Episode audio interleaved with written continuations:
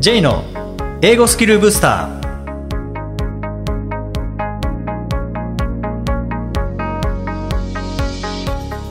こんにちは J こと早川浩二ですこんにちは、アシスタントのあきです。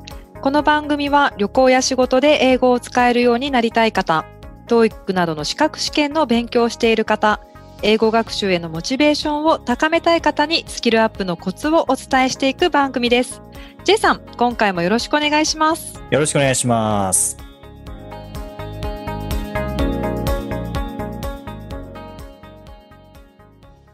えー今回はインタビューです。はい。で今回ライフコーチとして活躍されている松本明秀さんにインタビューしてきました。実はこの松本さんなんですけども、あの、元日本航空の勤務で、えーその後独立されたっていう経緯が、えーあります。で、あの、スマホを使った英語学習とか、あの、オンライン英会話、まあ、オンラインを使った学習にも詳しいので、まあ、まさに今の時代に合った学習法ということでお話を伺ってきました。えー今回はライフコーチの松本明秀さんへのインタビューです。えーまあ、実際こう、ヒデさんといつも呼ばせていただいていますので、ここからはヒデさんでいきたいと思いますけども、ヒデさん、本日はよろしくお願いします。よろしくお願いいたします。ヒデさん、もともと会社員だったんですよね。はい、そうですね。はいうん。どんなお仕事をされてたんですか？はい、えっと、もともとはですね、はい20年ほど、あの、日本航空、JAL で、はい。まあ、飛行機の部品の、まあ、お仕事をしてました。あの、よく言われるブラックボックスとかね、はい。そういうふうなものを扱ってました。ああ、そうなんですね。うんえーそのお仕事をされながら、こう英語は使われてたんですか？お仕事で。そうですね。あの、まあ、飛行機の部品ってアメリカのものが、まあ、アメリカ、全世界からなんですけど、い。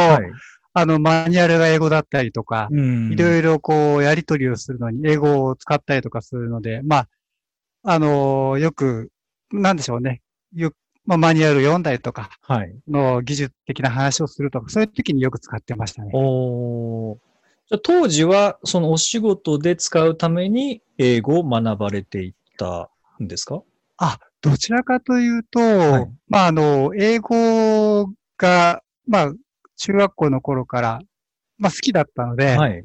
で、英語が使える仕事は何かだというところで、あの、まあ、電機メーカーに行くのか、航空会社に行くのかっていう感じで、まあ、航空会社の方が英語使いそうだなっていう感じで、まあ、JAL を選んだんですね。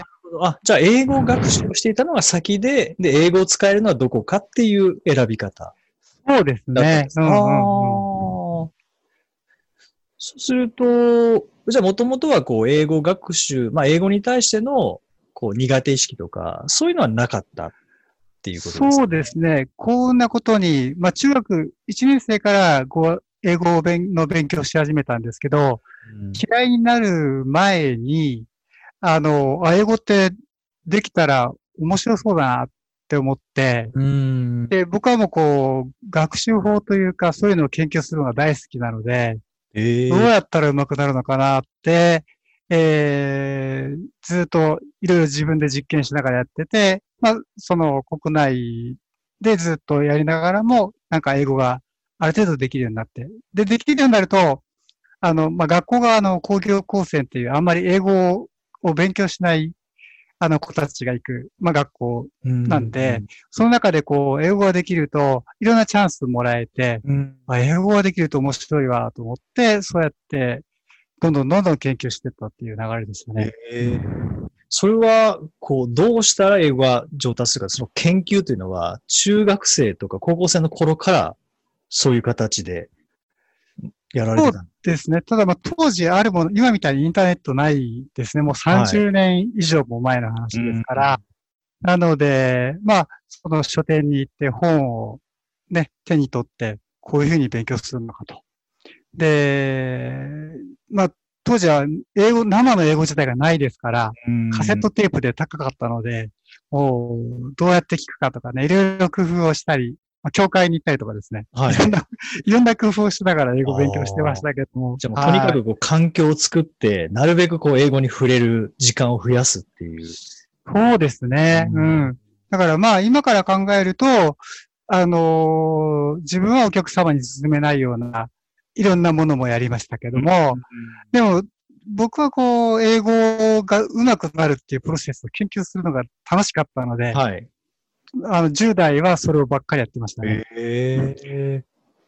で、就職されて、で、まあ、お仕事でも英語を使いながら、さらに同時に、こう、トーイックも会社員の時にトーイック満点を取られて、はい。英検1級も取られて、で、さらにフランス語検定、中国語検定も取られたということですけども、これはもう英語の学習をそのままフランス語とか中国語の方にも活かしたい、転用していったっていう、そんなイメージなんですかね？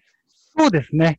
あのーえっと、大、学校、高専を二十歳で出るときには、トーイックが830点ぐらいで、はいで、会社2年目でトーイックの IP ですけど930取ったので、うん。元なると、あの、当時は、今みたいにインターネットないんで、周りにはい900なんていないんですよ。うんうんうん。JAL も2万人いたけど、当時その点数ほどそんな200人ぐらいしかいなくて、へえ。うん。で、だから英語の勉強しろとはもう言われなくなったのあ、で、はい。で、なので、まあ、英語は、こう、勉勉強というよりは自分の好きな本を読んだりとかうん。したり、で、あとはまあ、フランス語とかもやりたいなと。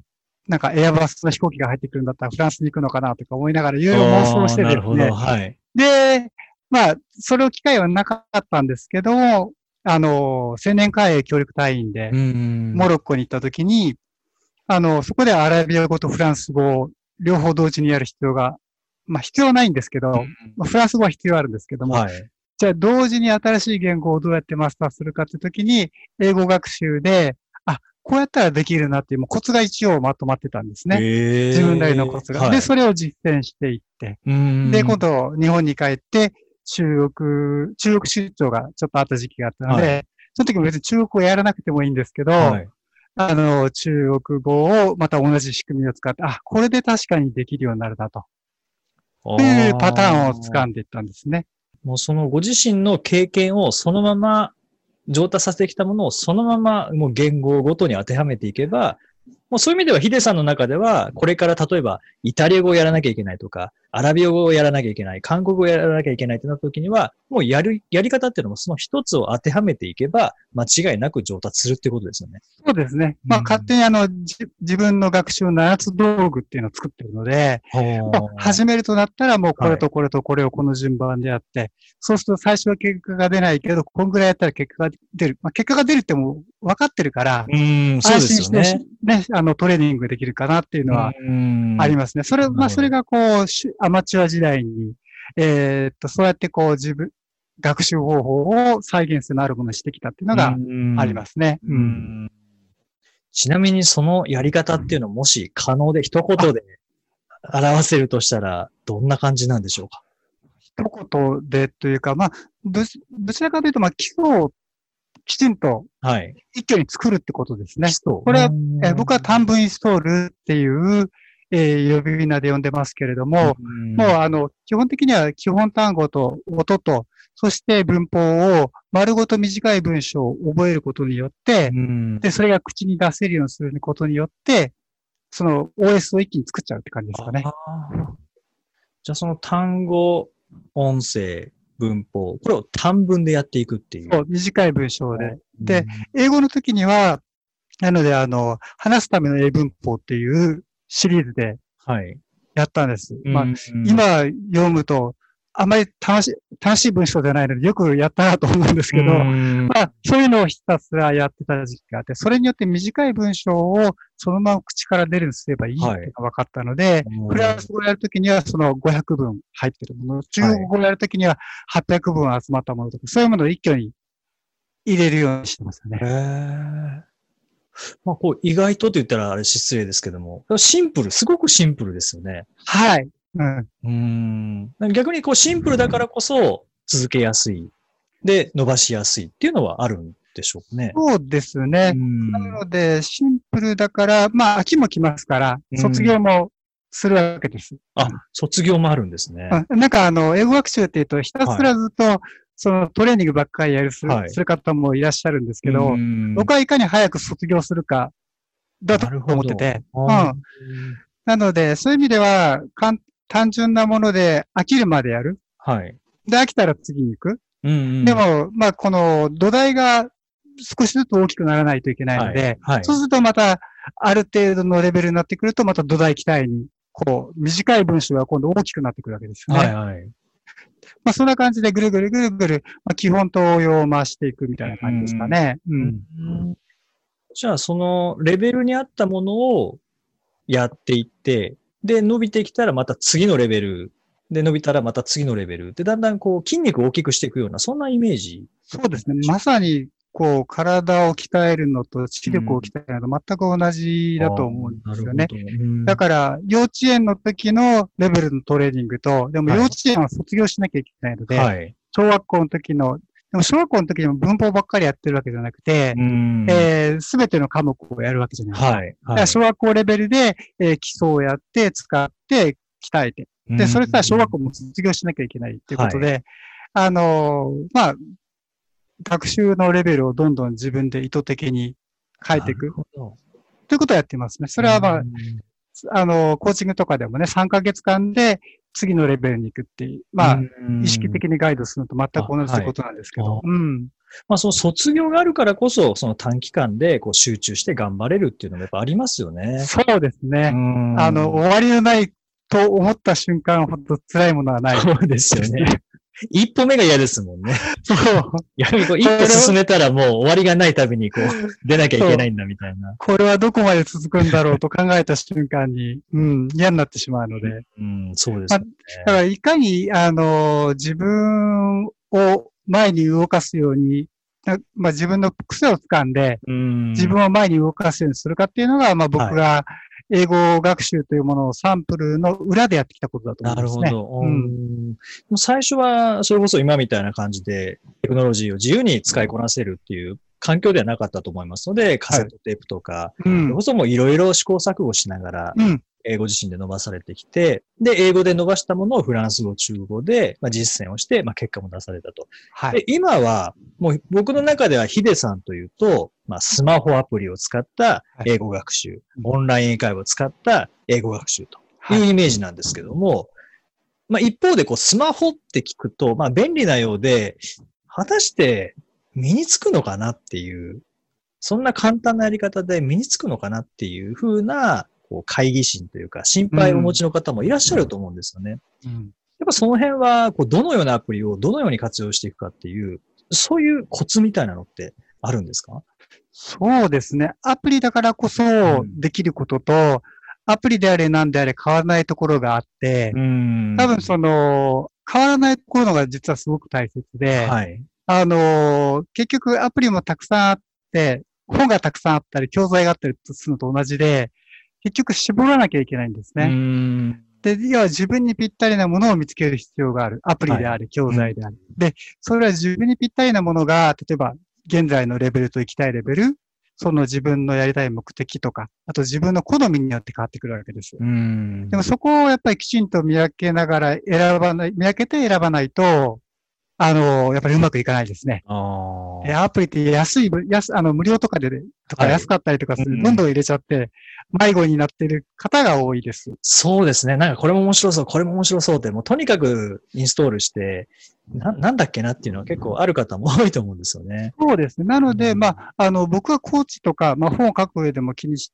て、まあ、やってるのは、いかに選択肢を狭めるかってことなんですね。んということをやっていて、まあ、じゃあ、じゃあ、スマホのアプリで何がすいいのかなっていうと、やっぱり他の本とかでできないものって一つ挙げるとすると、やっぱり発音系のトレーニングは、、はい。もうスマホのその音声認識とフィードバック。を、それは本ではできないので、はい。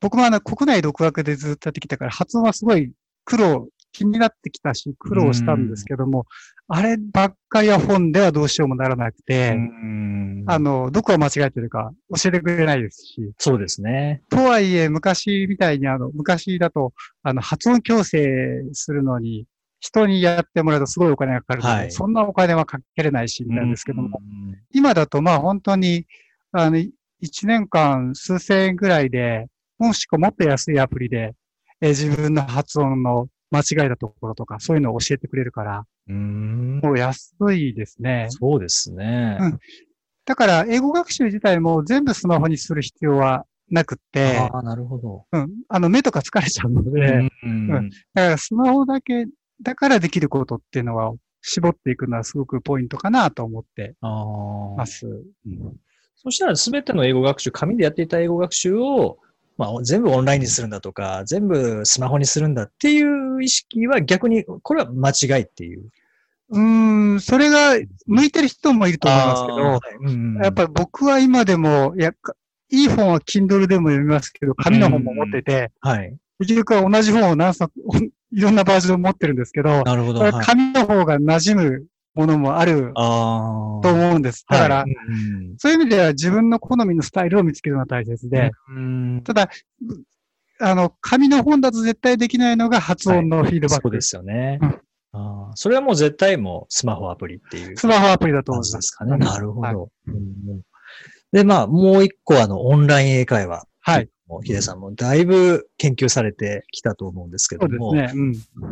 オンライン英会話の効果的な活用法って、ど、どう、どういう感じで使っていけばいいんですかね？いや、もうオンライン英会話も本当に人によって楽しみ方が違うんだなっていうのが、あのー最近思ってます。はいあの、最近ツイッターでね、オンライン英会話やってる人たちがすごいつぶやいてるんですけども、なので、ああ、なるほど、その、いろんなこう、決められたトレーニングを一生懸命やっていくのが楽しい人もいるんだなとか、あるんですけど、僕自体は、あの、基本的には自分の知りたいことを知って、自分の表現したいことを表現できるための英語のトレーニングなので、うん。えーオンライン英会話では、例えば自分のこの好きなことのテーマとか、はい。うんまあ、自己紹介も含めてですけど、はいそういうのを何回も何回もやっていくみたいな。うんえー例えば僕だと好きな本とか、こういう本読んで面白かったとか、やったりとかしますし、まあ、時々は、その、まあ、コーチング、ライフコーチングをやってるんですけども、それをこう、オンライン英会話の先生とやって、え先生の人生相談ね、今後どのように、どのようにやっていけばいいかとか、兄弟を養うにはどうしたらいいとか、そういう人生相談を25分間のレッスンで、えー、解きあ、解きほぐしていくというか、そういうのもへーやってます。うん。オンライン英会話を使って、ヒデさんがコーチングをしていくっていう。そう、お金を払ってやってます。すごい先生に感謝されます。うん。ええいいですね。しかもそれを英語でやるわけですよね。そうです、そうです。ああのー、で当然あの、まあ、コーチングとか僕のやってるテーマって、日本語に限られない世界なので、今後は海外にも、例えば日本初のテーマではい。やっていきたいと思ってる。そのためにはやっぱりこうトレーニングをしなきゃいけなくて、うんうんで、今自分が日本語でやれてるものを、あの、英語でやっていく。はいということで。まあ、あの、基本的に何語を使っても、自分のコアとなる自分は変わらないので、うん日本語で100できてるものを、こう、じゃあ何パーセントまでできるようにするのか。これが実は僕がいろんな国の言葉を勉強しながら自分の中で作ってきたシステムというか考え方なんですね。はい。うんうんじゃあ、こう、必ずしもこう、オンライン英会話って聞くと、教材があって、それを先生に教わりながら学んでいくっていう、まあもちろんそれは一つの形としてはあるんですけども、はいなんかまあそうじゃないんだよなっていう方にとっては、それこそ日本語でできていることを英語でもできるようにするためのトレーニングの場として活用するっていうのも、かなりおすすめですよね。そうですね。僕はそこしかお勧めしてなくあて、そこしかおすすめない。なるあの、ほど。オンライン英会話のはい。会社のカリキュラムは、あの、うん本とかで書くときには、はい極端な話、オンライン英会話学校のカリキュラムは使わないで良いとかっていう感じの書き方をします。そうなんですね。あの、え実際にはいい、あの、うん教材もあるので、うまく使うのをお勧めしてるんですけれども、あの、オンライン会話のカリキュラムって、すごくしっかり作ってあるんですけど、終わりまでにすごい時間かかるんですね。で、だから、英語がすごく本格的に勉強したくて、ずっとやりたい人には、たくさんできるんですけども、あの、早く終わらせたいっていう僕の、あなんでしょうね、出会う方々のニーズに合わなくって、なるほど。うん。なので、あの、ただ、毎回毎回自分のテーマだと、やっぱり、なんでしょうね、普通のひ日本人って与えられたものを学習するのが得意だから、はい。うん、だから自分で考え出していくっていうのはすごく負荷がかかるので、で、それで学習が続かないともったいないので、うん。あの、オンライン英会話の教材で興味のあるもの、テーマを使ってぎ学習するのはいいっていうふうには、はまあ、プラあの、パーソナルコーチングでやってるんですけど、うんうん基本的には自分の言いたいことが言えて、自分の知りたいことが知れれば OK で、それを実際の人生の中でやるための練習試合っうんていう、その練習試合としてオンライン英会話を使うっていうのが僕がお勧めしてる方。なるほど。そうですね。もう実際にオンライン英会話を受講されてる方って、まあ結構いらっしゃると思うんですけども、うんどうしてもなんか受けっぱなしになって終わっている。うんで、英語をなんか上達してる感じがしないっていう声も、まあまあ聞くんですよね。うん。でもそれって、レッスンがいけないわけではなくて、うんおそらくこう受けっぱなしになってしまって、こう自主的に学んでるわけじゃなくて、ただ受け身でその時間をこなしているっていう、悪い意味でこなしてしまっているっていうこともあるのかなと思うんですけど。そうですね。大体こう、1ヶ月、まず始めるところに、こう、し障壁があるんですけども、始めめた方が次に悩むのは、いや、これこのままやってうまくなるんだろうかって悩むんですよね。ね。でもそれは多分そこでやめてしまうことも多いですし、あの、テンション低いままだらだら、だらだらはい。やっちゃう場合があるんですけども、あの、そこはやっぱりもったいなくって、で、毎日受ける、ただ上手くなるかってそういうわけではなくて、うん、僕のオンライン英会話の学習法は、えー週に2回受けるだけっていうふうに言ってます。あの学校はね、どの学校でもよしにしてるはい。はい。でも毎日受けない、受けてもいいけど、あの、より効果的なのは週に2日ぐらいというふうに言ってます。うんその理由はじゃあ他の日やんないかってそういうわけじゃなくて、はい。えー他の日は、えー次のテーマ、次のレッスンで喋るための準備はい。と、あと、受けた授業の復習ですね。ああ。音声で録音しといて、うん。レビューをしなきゃいけない。はい。まあそういう感じでやると、こう、一回一回の、こう、伸びが、うん。あ蓄積があるので、やっぱ蓄積のない学習法はもったいないですね。ああ。そうすると、じゃあなんか伸びてる気しないなっていう方は、蓄積できてるかどうかっていうところを意識してみると、意外と、なんか学んだ気がするけどすぐ忘れてしまう。それは振り返らないからだとか、うしないからっていう部分はもしかしたらあるのかもしれないですよね。そうですね。なので、まあ、うんすべてのもの、まあ、スマホでもオンラインでも、自分の持ってきたい姿に対して、どこのギャップを埋めてるかっていうのを意識して、うんで、埋まってるのか、埋まってないのか、まあ、反対のことやってることってありますから、なるほど。うん。あの、動いてるけど、全然こう、その、周り、階段登ってないとか、ね。はいはいはい。はい、僕は、僕も時々何、あら、何やってたんだろうって思うようなことあるので、ただ人のことはよく見えるので、よくサポートの時には、あの、の、効果的にアドバイスできるんですけど、まあ、はいそういうことがないように、やっぱり自分の行きたい先をはい。決めて、そこに達してギャップを埋めるためのアクションをやる。っていうことうん。まあ、そういう意味でもあって、やっぱりコーチングという手法をね、使はい。って、あの、やってますね。今お話ししていただいたような内容っていうのは、あの、ヒデさんのご著書、オンラインで英語を始めて続けて上手くなるっていう2019年に出された、はい。ありますけども、この中でも、こう、学ぶことって、あ、できますか？そうですね。はい。あの、そこに書いていることが、今かん、あの、話している内容は書いてますね。なので、、本当始めるのに、はい。こう、みんな苦労するし、はい。その障壁を外して続けるにも苦労するし、で、はい。終わりをできないので、上手くなることができない。この3つの壁があると思うので、そこをこう、3ヶ月間でやれたらいいなと思って書いた本ですね、それはこの。3ヶ月っていうのがいいですよね。これが3年だとちょっとなってなりますし、そうですね。3週間だと本当かなってなりますからね。確かにその通りですね。なので、本当に終わりがないとやっぱり人間辛いので、そうですよね。で、あと、まあ、実際に、まあ、いろんな方の3ヶ月のサポートをしていると、うん3ヶ月でやっぱり変わるんですよ。あーで、3ヶ月経つと、前と同じ目標であるわけがないんですね、次の。うんうんその目標変わってなかったら進歩してないってことなので。そうですよね。はい。そういう意味では、やっぱり3ヶ月ごとに個人も、まあ、会社だって、あの、3ヶ月ごとではい。区切るのと同じで、うんやっぱり人間も3ヶ月ごとにこう、見直していく。でも、やっていって、あ、変化があって、次の山が見えるんですよね。うんこう最初の小さい山に乗ると、あ、あそこにでかい山があったと思ったら、登りたくなるので、で、また次に対していくみたいな感じ。なので、まあ、英語学習3ヶ月区切りとは言ってます。僕は終わりっては言ったことなくって。ああ、なるほど。大体みんなハマるんですよね。はいはいはい。最初のあの、小山でこけるので、あの、こけるか、ハマるかどっちかなので、まあそういう意味では最初の山を越えてほしいっていうのを、はい。ということで、まあ、あの、ガイドみたいな感じでね、うんやってることをやってますね。うんはい。すごく読みやすいですし、本当に始めやすいですもんね。どうやって始めればいいかっていう詳しく書かれているので、はい。ぜひオンライン英会話、興味はあるんだけど、なかなかちょっと一歩目がっていう方は、ぜひ読んでいただければと思いますし、はいいや、始めたんだけど続けられないんだよねとかうん、続けてるんだけど全然上達感じないんだよねっていう方ももちろん、ぜひおはい。読みいただけたらと思います。えーヒデさん、ぜひ次回後編では、あの、自分英語という、この本の中でもご紹介されてます。よりこう深く教えていただけたらと思います。はい。まず前編はここまでとさせていただきます。どうもありがとうございました。ありがとうございました。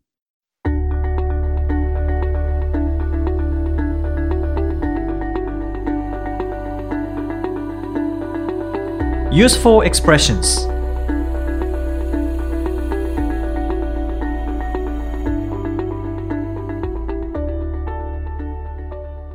続いてはビジネスや日常で使えるお役立ち表現をご紹介いただきます。J さん、今回の表現は何でしょうか？はい、今回は Let's move on to the next topic.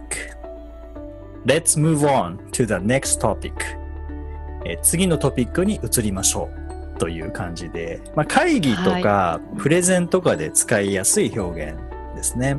そうですねう。んあとは TOEIC とかで Let's move on to the next page って、はい。あれは Let's go on to, Let's は言わないあ、go on! Let's って言ってないでしたっけ、しまう、あの、次行きましょうみたいな感じで言わないので、はすいい。ません。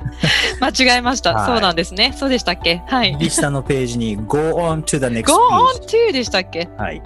まあ同じですけどね。同じですけどね。はい。なので、あの、会議でも、Let's go on to the next topic うんっていうふうにあの言っていただいても通じますし、はい、えー Let's move on to the next topic でもいいですけどね。はいはい。はい。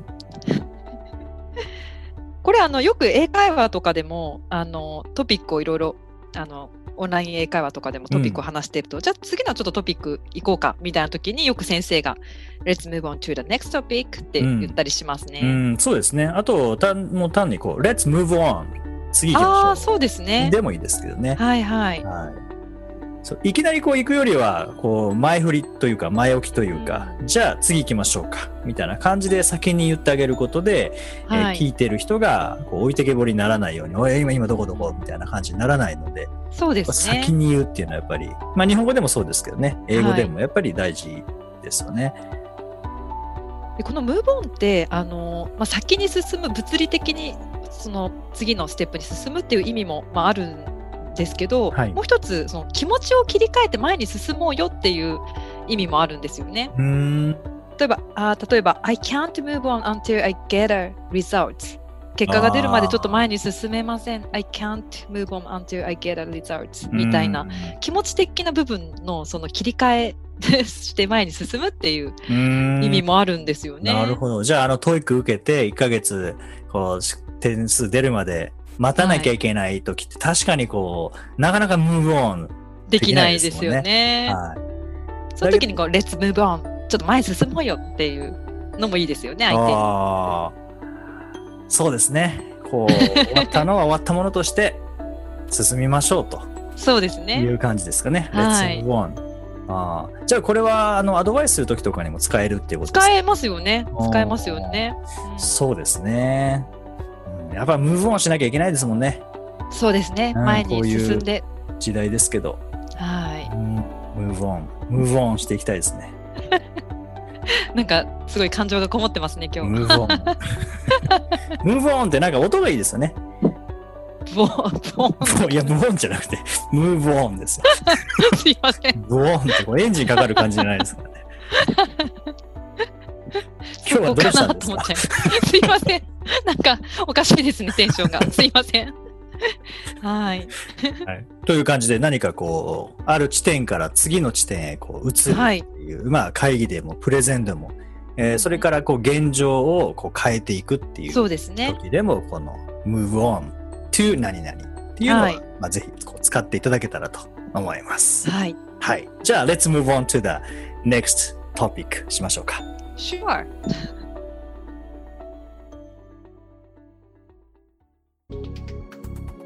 第33回をお送りしました。え J さん、はい。え今回のインタビューはスマホアプリとオンライン英会話のお話だったんですけども、い K さんも使い方を工夫されてますよね。そうですね。あのースマホ、まあ、アプリで英語学習っていう形ではないんですけども、はい。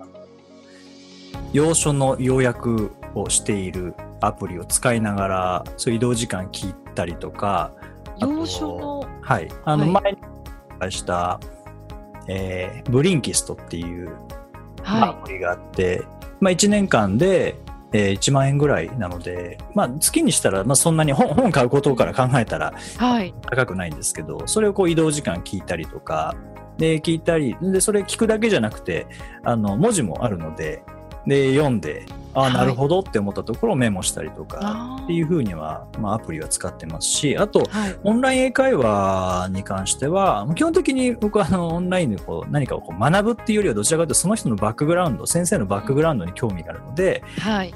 なんかずっとインタビューしてますね。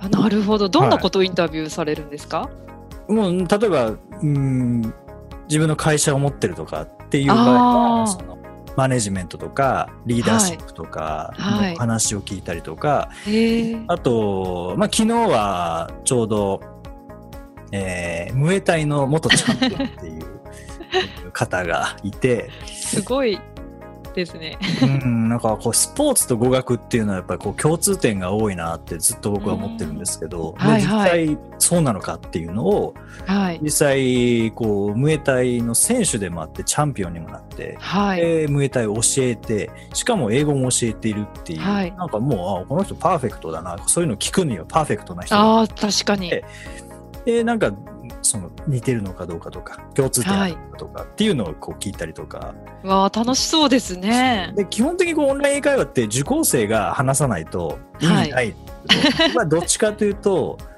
話したいっていうよりは聞きたいんですね。ああ、そのそういう楽しみ方、うん、はい。楽しそうです。とっても。うん。実際オンライン英会話ってそうやって設計されたわけじゃないんですけど、まあ、基本的には、そうですね、講師側が逆にインタビューか何かして、うん、生徒が喋るんですもんね。そうなんですよね基本は。うん。でもなんか僕のことを知ってもらいたいっていう気持ちはもういちょちっともないので ちっともないゼロなんゼロなんですよ。ゼロですか？ゼロなんですよね。もちろん自己紹介ぐらいはしますけど、はい。うん、どういう人間かとかっていう、なんかそうそういうんじゃなくて、あ相手がどういうことを考えていて、あ。で、でどういう結果を出してきて、そのプロセスはどうだったかみたいな、そっちの方がすごく興味があるので、うんなんかずっと、で、そういうふうにまあインタビューしたりとか、あと逆に、はい例えば、えーそセミナーをしている人とか、はいいるんですか？そういう先生も。あとは、フリーランスで働いているとか、はいっ。ていう人もいて、そういう人には逆にこうインタビューもしつつ、アドバイスもらったりしますよね。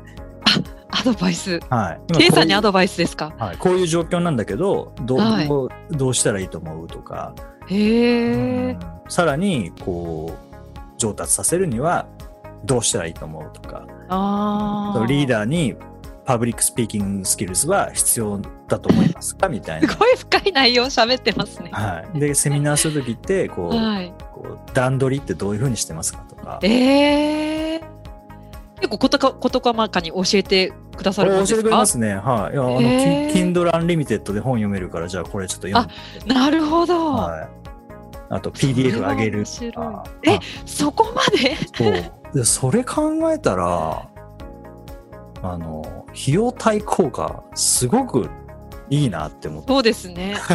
本当そうですね。ビジネスの知識までもらえるっていう。そうなんですね。それは多分俺セミナー受けたら多分3時間とか4時間とかかかると思いますし、でもそれが僕は30分なんですよね。